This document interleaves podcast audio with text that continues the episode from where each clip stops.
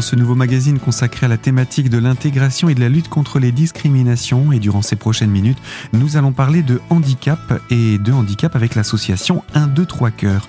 J'accueille pour cela Roland Hustock. Bonjour. Oui, bonjour. Vous êtes le président de l'association. Oui.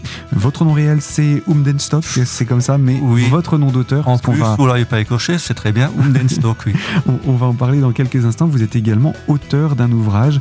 C'est d'ailleurs euh, un petit peu l'histoire qui fait que euh, vous avez lancé euh, cette écriture d'un livre. Alors, si nous vous recevons aujourd'hui, c'est que vous avez un projet à présenter aux auditeurs. Vous souhaitez lancer, créer un centre pour faire de la de la de, de, l'équithérapie avec des, des, des, personnes handicapées, mais pas que. C'est exactement ça. Je veux dire, on aimerait construire un bâtiment, mais un bâtiment de 75 sur 25 mettre euh, pour faire de l'équithérapie, musicothérapie, plus d'autres soins. C'est vrai que aujourd'hui, beaucoup de centres permettent de faire de l'équithérapie, mais si tu fais ça, tu prends un tiers de la piste de, de on va dire de de ce que tu as, et là, ça dérange les gens qui te payent euh, au mois, à l'année, et ça et ça râle. Donc c'est vrai que ces centres, ce qu'on souhaite faire, n'existe pas. Donc un centre unique, et on aimerait vraiment faire profiter un maximum. Donc moi, je parle toujours d'enfants en situation de handicap, mais pas que, parce qu'il y a également jusqu'au senior où tu peux sortir de l'EHPAD pour lui permettre une demi-journée de, de profiter, on va dire, du cheval, mais également d'autres soins, d'autres soins qui sont qui sont faits par des, professionnels, on va dire. Donc ça, c'est encadré ou ça sera encadré par par des médecins, mais également des, des aides-soignants ou des ou des infirmiers, on va dire, ou des infirmières. Alors ça justement, on va expliquer comment ce projet s'est mis en place, comment il s'est lancé, qu'est-ce qui vous a donné envie de faire ça.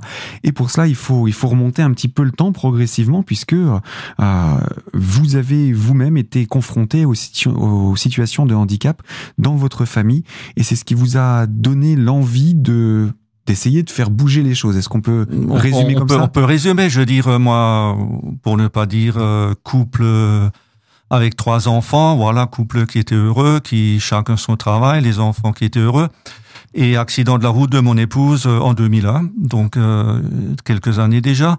Et mon épouse avait 42 ans. Mhm. Donc euh, accident de la route. moi j'avais à l'époque plusieurs sociétés en France et en Allemagne. Et donc accident, coma, elle était paraplégique et rentrée de, de l'hôpital après, on va dire, 14 mois. 14 mois d'hospitalisation. D'hospitalisation suite au, à l'accident et suite euh, revenu du coma. Après, c'est des périodes euh, qu'on a vécues avec les enfants à l'époque.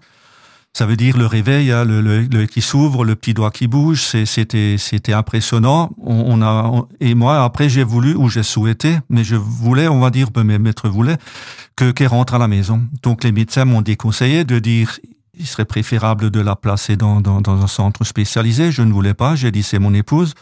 Elle rentre et après on verra. Alors, est-ce qu'on peut juste revenir sur euh, cette situation, c'est-à-dire que avant euh, l'accident, vous aviez une vie, on va dire. Euh, je ne vais pas envie dire comme Monsieur, Madame, tout le monde, mais c'est vrai qu'on et c'est vrai qu'on était un couple, on s'est marié très jeune, mais très jeune, on a dit euh, on va élever des enfants, on va avoir des amis, mais on va s'occuper de nous euh, également, et on partait toutes les cinq semaines en week-end. Donc les, les gamins, ils étaient contents, ils allaient en vacances le week-end chez papi, mamie, c'était très bien. Mais nous, on voulait déjà, euh, par rapport à d'autres couples d'amis à l'époque, qui disaient, nous, un jour à la retraite, on va. Nous, on disait toujours, ben, on va déjà maintenant. On va pas attendre la retraite. On va pas attendre la retraite. Et c'est vrai que moi, j'étais quelqu'un qu'à l'époque, et j'ai pas envie de dire euh, un des rares, mais moi, je parle maintenant il y a quelques années. Aujourd'hui, j'ai 65 ans. Mais quand on s'est marié à 20 ans, moi j'étais peut-être un des rares euh, de mes copains qui repassait euh, une semaine sur deux.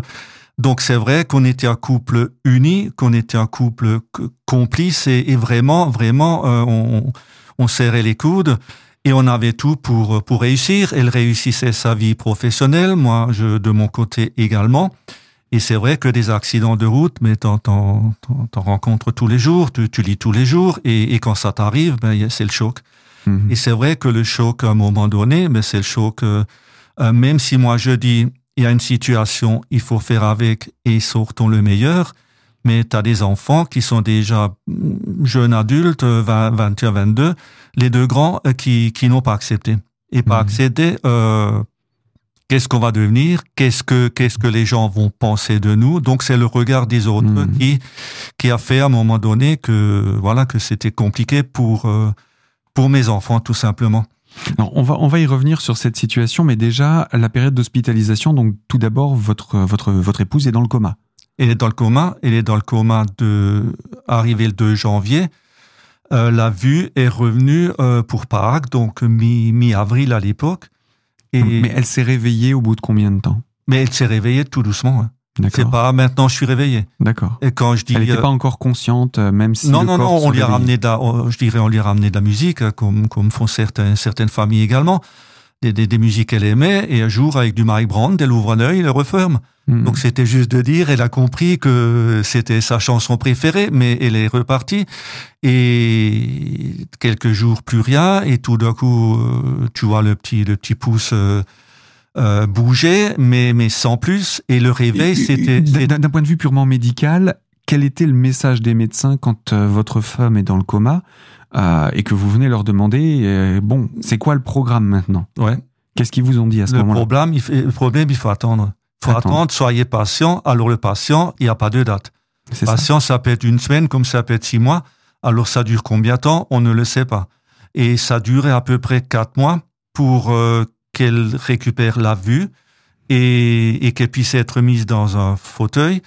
Mais euh, et, elle, a commencé à rentrer après six mois au domicile pour vraiment reprendre éventuellement des, repères, voilà. Et c'est un jour à domicile que la voix est sortie. Je veux dire, tout d'un coup, elle commence à sortir un cri alors que personne s'y attendait. Donc, ça s'est fait sur une période de six mois à peu près pour dire, euh, elle est, ben ça, ça commence à reprendre, à reprendre forme, oui. Mais c'est donc le coma, c'est pas tu dors, tu te réveilles et t'es nouveau comme avant. comme avant, voilà. C'est, c'est, ce sont des paliers de de de bouger un petit doigt, de d'ouvrir un œil, de le refermer, de de voir. À un moment donné, on était heureux quand on s'est dit maintenant elle voit euh, ou elle nous voit, voilà, mm, tout mm, mm. simplement. Donc, euh, mais c'était c'était j'ai je me permets pas de dire que c'était beau, mais c'est vraiment quelque chose de magique de voir le, la personne qui, qui, qui, revient à la vie, tout simplement, ou progressivement, bien sûr. Ouais.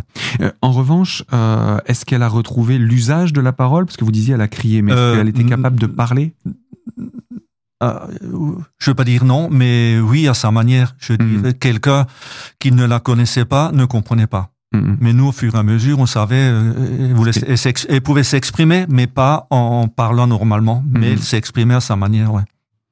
Euh, et puis il y a toute cette euh, situation d'acceptation du handicap, c'est-à-dire que vous êtes vous un, un battant, donc euh, vous, vous l'avez dit un petit peu plus tôt en introduction quand votre femme a eu cet accident, vous gériez plusieurs sociétés en France et en Allemagne, et là vous décidez de tout plaquer pour vous, vous occuper de votre épouse. Mais à un moment donné, je me dis dans la vie il y a des priorités, et priorité c'était ma femme. Euh, et j'ai toujours dit après on verra. Euh, donc euh, oui, j'ai fermé mes sociétés pour vraiment m'occuper de ma femme. Alors je m'explique, m'occuper veut pas dire rester tout le temps à côté d'elle. Je me suis mis dans l'immobilier, dans la pub, donc j'ai continué à trouver d'autres moyens de, de, de subsister. oui, de subsister, et en ayant des aides à domicile également qu'on qu'on payait mais c'est vrai ou qu'on avait avec nous, mais mais c'est vrai que à un moment donné, je souhaitais ou je voulais qu'elle rentre et qu'on puisse s'occuper d'elle pour que quelque part euh, elle puisse avoir un minimum de de, de, confort et de vie. Euh, et, et qu'elle soit pas euh, à un moment donné prise dans l'état de dire maison spécialisée et tu t'en sors plus voilà donc c'était aussi d'avoir une vie soi-disant ou peu... le plus proche de la normalité. Voilà, c'est ça, ouais. Eh bien, Roland Hustock, vous restez avec nous. On va poursuivre la présentation de votre parcours et en savoir davantage sur votre association intitulée Association 1, 2, 3 cœurs un petit peu plus tard dans cette émission. Donc, je vous dis à tout de suite sur cette même fréquence.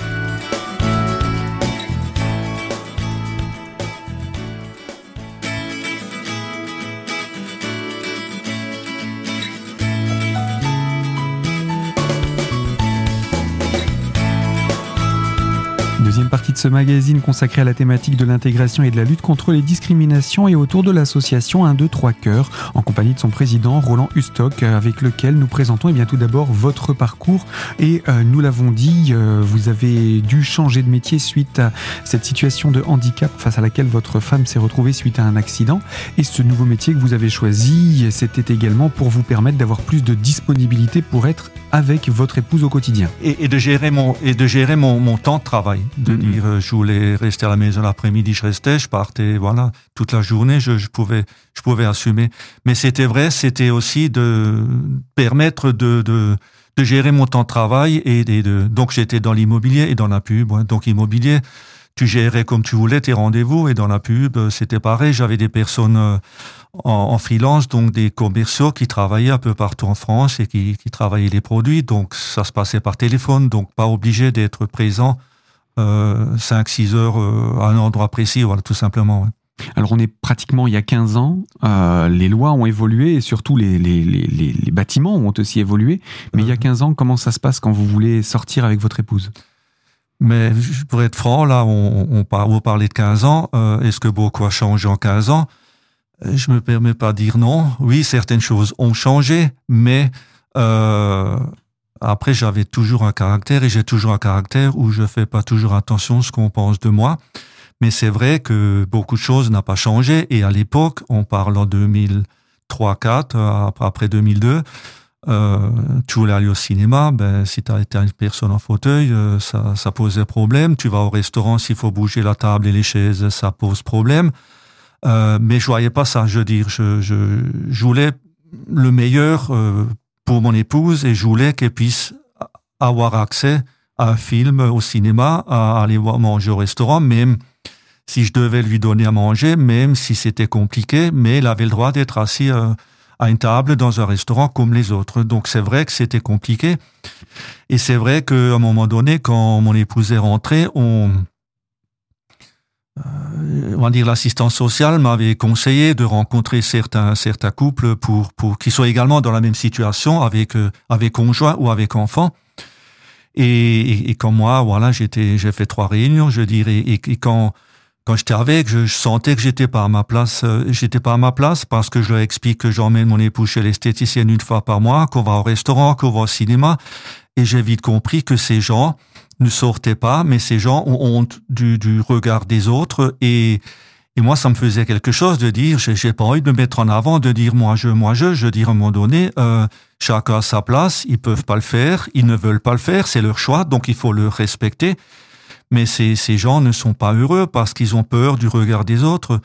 C'est vrai qu'à un moment donné, nos enfants également, euh, les deux grands, euh, parce qu'on a trois enfants, les deux grands, c'est ils avaient plutôt peur du regard de la belle famille, peur du regard des amis ou des, ou des connaissances ou des voisins. Et, et c'est vrai, quand tu, tu, tu, gères ça, à un moment donné, ça fait mal pour la personne qui, qui est dans cette situation et qui n'a rien demandé.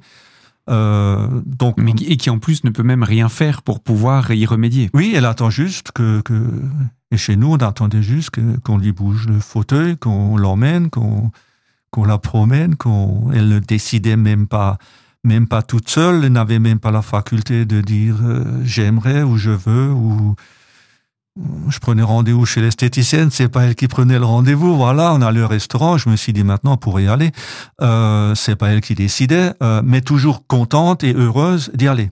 Hmm. Donc euh, il fallait juste faire ce premier pas de dire on y va et après elle, elle a jamais refusé, jamais râlé d'y aller. Elle était toujours partante pour pour faire quelque chose. Et c'est vrai, quand tu rencontres des gens ou des couples ou qui, qui sont dans cette situation, moi, moi, ça me fait mal au cœur parce que quelque part, euh, oui, ça, ça, ça, ça me fait mal parce qu'ils peuvent pas, parce qu'ils veulent pas, parce qu'ils ont peut-être financièrement, ils ont peut-être pas non plus les moyens. Il faut le dire quand même. Euh, quand moi je parle de, de certaines choses, euh, c'est vrai qu'à l'époque, euh, financièrement, on, on, pouvait assumer et on a bien assumé. Mais c'est vrai aussi que qu'à un moment donné. Le malheur de, de, de, dans ce monde, moi, ça me, ça me fait quelque chose et j'ai envie d'aller plus loin dans, dans, dans, dans, ma démarche, de dire maintenant on va euh, créer du concret et on va vraiment euh, vers quelque chose où, où j'ai envie de faire passer des messages, mais, mais mais même plus que faire passer des messages, voilà. Alors on est en 2022, euh, les choses ont un petit peu bougé euh, depuis, puisqu'entre 2002, on va dire, où votre épouse est revenue chez vous, et aujourd'hui, il s'est passé des choses dans, dans, dans, votre vie avec, euh, avec votre épouse.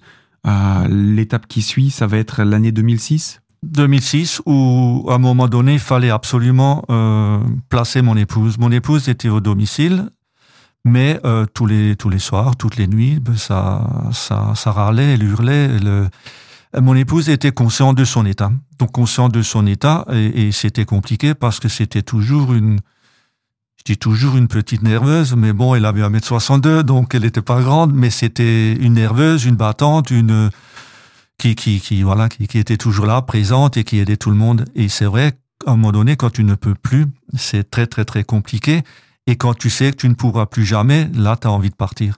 Mmh. Donc c'est vrai que souvent, à 3 heures, 4 heures du matin, mais commence à hurler, je vais mourir, j'en ai marre, euh, mourir la paix. Et, et on vivait avec du, des voisins autour, hein, tout simplement. Mmh. Souvent, quand tu as des voisins avec des bébés, te, tu râles aussi un peu euh, gentiment, mais là, c'était quotidiennement. Hein. Donc mmh. là, et un jour, les médecins m'ont dit, euh, on, on peut plus la garder au domicile. Donc, alors il y a aussi quelque chose qui s'est passé en amont que vous la placiez, c'est que euh, on vous a mis en, oui, en oui. alerte vous-même par sûr. rapport à votre état de santé. Ouais, parce qu'on parle jamais des, des aidants.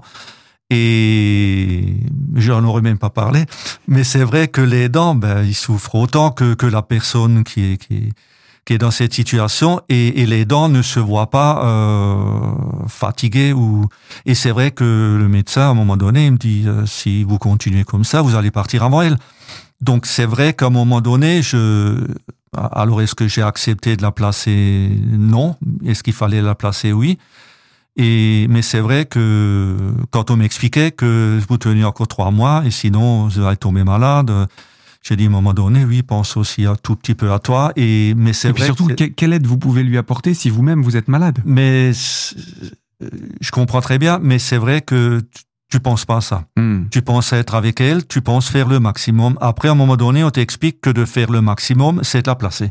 Mm. Euh, pour son bien et pour votre bien. Mais ça, tu l'entends pas et tu n'as même pas envie de comprendre. Bien sûr. Mais c'est ouais. Donc 2006, vous la placez. Pour autant, vous allez la voir tous les jours? Mais j'y vais midi, tous les midis, alors euh, on va dire 7 jours sur 7, mais j'y vais même le week-end, hein, je veux dire midi et, midi et, et soir pour lui donner les, les repas, oui. Donc j'ai besoin d'être avec elle pour, euh, ben pour, pour, pour, discuter avec elle, même si elle ne, on n'échange pas beaucoup, mais c'est vrai que euh, tu peux lui raconter ce qui s'est passé. Bon, voilà, je raconte un peu le journal, je raconte un peu de beaucoup de choses, mais mais c'est vrai qu'il fallait, euh, et c'est pour moi, il fallait que je passe ce moment avec mon épouse euh, quotidiennement, voilà, tout simplement. Et c'était, ben, c'était vital, hein, je veux dire, pour moi, c'était vraiment une, une, priorité de. Donc, je, je, je, je, gérais aussi mon temps de travail par rapport à par rapport à ça, par rapport à ça, et ma vie de famille à côté également, oui. Alors pour vos enfants, c'est difficile aussi cette période? Mais cette période, euh, non, c'est pour mes enfants qui n'ont mes deux grands enfants, pas le troisième, mais mes deux grands enfants euh, qui n'ont jamais accepté la situation, situation, de leur de leur mère. On va dire c'était non, c'était un soulagement parce Mhm. que mm -hmm. maintenant il n'est plus à la maison. Euh, le père, il nous oblige plus à venir euh, voir la mère, donc Mhm. mm -hmm. on était vraiment dans. Moi, j'avais pas envie de trop en parler, mais c'est vrai que c'est c'est une situation où qui me faisait mal au cœur, mais après, et, et, que la maman comprenait.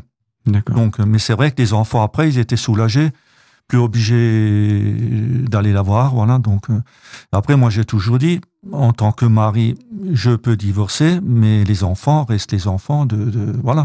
Bien sûr. Mais ça, c'était, oui, c'est une situation compliquée et, et qui arrive certainement dans beaucoup de familles également. Et, mais c'est vrai que c'est pour ça que j'ai envie de faire passer des messages aussi, de dire, euh, euh, on l'a pas cherché cette situation, essayons de faire au mieux et essayons quand même de, de rester plus ou moins soudés pour euh, pour soulager voilà le, le poids de, de, de, tout le monde, hein, je veux dire, parce que tout le monde porte un poids dans, dans cette situation. Tout à fait. Alors, on va poursuivre votre histoire, puisque euh, l'étape qui va suivre est douloureuse, c'est l'année 2016. Et 2016, euh, on apprend quelques mois avant que 2016, elle décède et on apprend quelques mois avant que qu'elle a qu'elle a eu un cancer. Et alors cancer, euh, le médecin se pose la question comment il peut voilà, avoir un cancer, mais après, quand tu es quand on a marre pendant autant d'années, quand, quand tu sais que ouais, tu, à un moment donné, ça, ça a explosé, et puis pour qu'il ait un cancer, il est parti assez, assez rapidement. Et oui, elle, a eu, elle est décédée en 2000, 2016, oui. Ce décès pourrait marquer la fin de votre histoire et le témoignage récolté dans le livre que vous proposez, mais l'histoire ne s'arrête pas là. Je vous propose, Roland Hustock, qu'on se retrouve dans quelques instants pour la troisième partie de ce magazine. A tout de suite.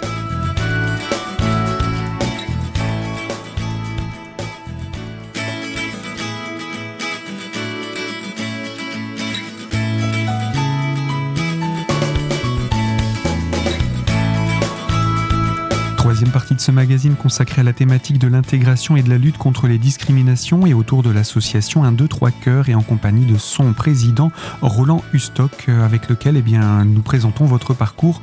Un parcours de vie au cours duquel votre épouse, suite à un accident, s'est retrouvée en situation de handicap et finalement a fini par décéder en 2016 et on pourrait dire fin de l'histoire, mais votre livre s'intitule Même s'il ne reste que soi. Non mais si l'histoire s'arrête là, c'est plus une histoire. C'est ça, c'est ce que j'allais dire c'est une tragédie en, cours de route. Mais vous avez choisi de ne pas le, laisser en tragédie, de ne pas laisser l'histoire s'arrêter là.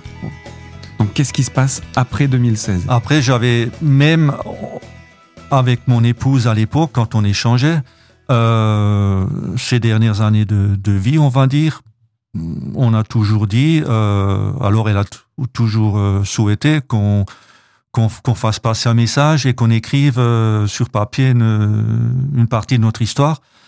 Et donc en 2018, euh, j'ai décidé de, de, je veux pas dire après une réflexion, mais je veux dire, je, c'était dans les tuyaux. À un moment donné, j'ai dit maintenant j'ai envie d'écrire, euh, on va dire une histoire, notre histoire, mais également une histoire qui est assez, qui est romancée, on va dire, mais aussi de faire passer des messages sur le handicap, sur l'acceptation, sur euh, sur le regard des autres, sur, je dis toujours, ne pas se cacher de, de la vie continue et, donc l'histoire, c'est vraiment une histoire positive, euh, réaliste, euh, réelle.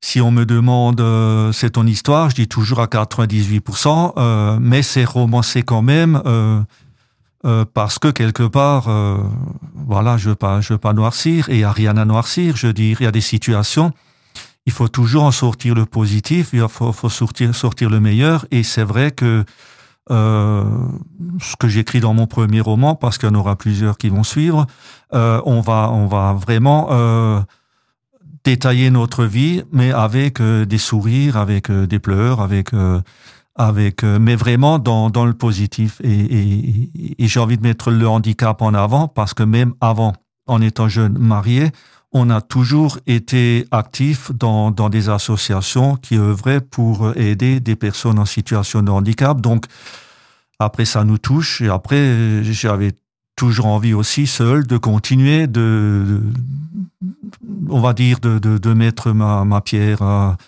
voilà, l'édifice, mais quelque part ma petite pierre et de, ramener quelque chose que, que je peux à mon niveau, à ma manière. Et c'est ainsi que vous allez choisir euh, de faire cela sous la manière d'un film. De voilà. C'est avec une discussion entre amis euh, qui amène ça?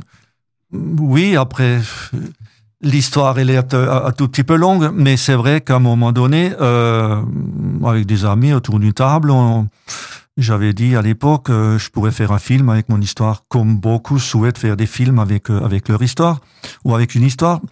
Et j'ai écrit à quelques réalisateurs et j'ai reçu, on va dire, j'ai écrit à une vingtaine de réalisateurs et j'ai reçu quatre retours, dont un qui, qui, qui me dit, enfin qui m'écrit, euh, pas avant deux ans. Certains m'ont dit, m'intéresse pas. Certains m'ont dit, euh, on écrit nous-mêmes. Et un me dit, pas avant deux ans. Et là, je me suis dit, maintenant tu écris ton roman et tu le renvoies. Donc j'ai écrit un roman, mais entre-temps, j'ai trouvé un réalisateur parce qu'on a fait euh, une vidéo avec un chanson, un single pour l'association. Et j'ai rencontré un réalisateur qui, qui est vraiment un, professionnel, mais vraiment un, très bon. On a parlé de film. Il me dit, écoute, si tu fais un film, moi, je te suis. Donc, on est à ce stade-là de dire, euh, le roman, l'histoire est faite. Le scénario, je l'ai écrit, mais il sera revisité par le réalisateur à, on va dire, à sa manière. Je n'ai pas envie de dire cinématographiquement. Je veux dire, j'ai écrit ce que je pensais On l'a lu tous les deux. Il me dit excellent, mais il va l'adapter au cinéma. Je vais envie de rajouter quelques quelques scènes pour vraiment encore rajouter une couche, et il va l'adapter bien sûr au, au cinéma. Alors, ce qu'il faut comprendre, c'est que l'idée part d'un film et de là, vous vous dites, mais pourquoi est-ce que ça n'irait pas plus loin? Pourquoi est-ce qu'avec l'argent qu'on va hum, récolter grâce à ce film, pourquoi est-ce qu'on ne mènerait pas d'autres projets derrière? C'est exactement ça. Donc c'est vrai que aujourd'hui, on a même avec mon épouse à, une période, et on avait un projet pour euh, permettre aux personnes en situation de handicap euh, de faire de l'équithérapie, de la musicothérapie et différents soins. Mais c'est vrai que on, va dire également que beaucoup de centres équestres proposent ce, l'équithérapie chez eux. Mais quand tu leur proposes ce, on va dire, euh, ces soins, ben, tu prends une tiers de la piste et, en prenant une tiers de la piste, mais ça dérange ceux qui te payent toute l'année et qui veulent faire du cheval et qui peuvent pas parce que j'ai pas envie de dire, je fais en guillemets, les autres sont là, mais c'est, c'est exactement ça.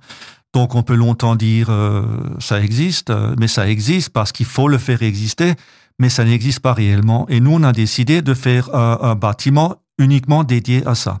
Donc euh, pour ça, et après, juste pour pousser un peu, ben on peut aussi euh, ramener un peu de, du senior, de l'EHPAD qui peut prendre une demi-journée, voilà, pour ne pas dire, euh, ça lui permet aussi de sortir et, de, de, faire un peu d'équithérapie. Mais c'est vrai qu'on aimerait faire des, des, au pluriel, mais on démarre avec un en Alsace, Centre-Alsace, pour faire des soins pour des enfants en situation de handicap. Et c'est de l'équithérapie avec 7 ou 8 chevaux.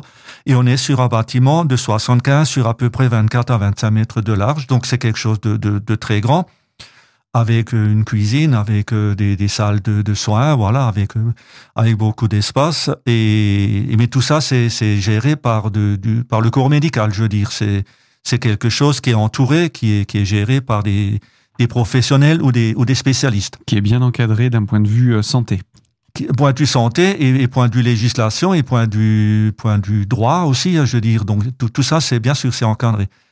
Donc ça, c'est le projet que vous avez. Et c'est un projet, et c'est grâce aussi à, à ce long métrage. Et quand on parle de long métrage, là, on sort, on innove également un peu et, et on va le proposer à, à l'ensemble des communes de France pour le passer dans leur euh, commune.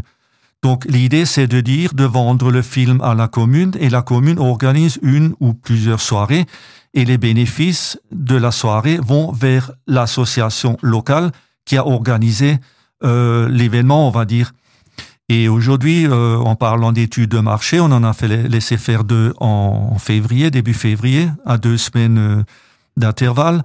Et on est au-delà de 70% de communes qui sont intéressées à nous acheter le film. C'est pas question de dire c'est bien ce que vous faites, félicitations, c'est de dire dites-nous dès que vous êtes prêts et on s'investit également. Donc là, on, on, va vraiment insister pour le vendre aux communes et grâce aux bénéfices des ventes du film dans dans un, dans un maximum de communes ou dans l'ensemble des communes de France ou, ou un grand pourcentage, on va dire, euh, on pourra financer ce bâtiment ou une partie du bâtiment. Donc l'idée c'est ça, bâtiment, mais grâce à, au film, on pourra le financer et grâce au roman, ben on fait on fait le film. Alors euh, donc il y a une suite logique après après. Et la première étape, c'est de produire ce film. Et pour cela, donc, vous lancez un appel parce que vous Mais collectez je lance, des euh, fonds. je lance un appel pour récolter des fonds. Également, oui, bien sûr, parce que quelque part, on, on cherche euh, tous les jours. Et c'est vrai qu'on essaie d'élargir aussi un tout petit peu. Donc là, on, on essaie d'élargir sur une grande partie du Grand Est pour, euh, pour trouver euh, une partie de, du financement pour le, pour le film, bien sûr. ouais. Alors, comment est-ce qu'on peut faire pour vous soutenir? Où est-ce qu'on peut trouver les informations? Comment on vous contacte? On, on peut peut-être donner le site web de l'association, c'est le plus simple? Donc, de 3 fois W, 1-2-3-cœur.com. Donc 1, le tiré du 6, hein, le tiré normal. du 6, ouais. 2, tiré 3, Tiré. tiré, et puis cœur au, Au pluriel. pluriel. Donc com, ouais. 1, 2, 3 cœur.com euh, pour retrouver le projet de votre association et retrouver comment vous soutenir également. Bien sûr.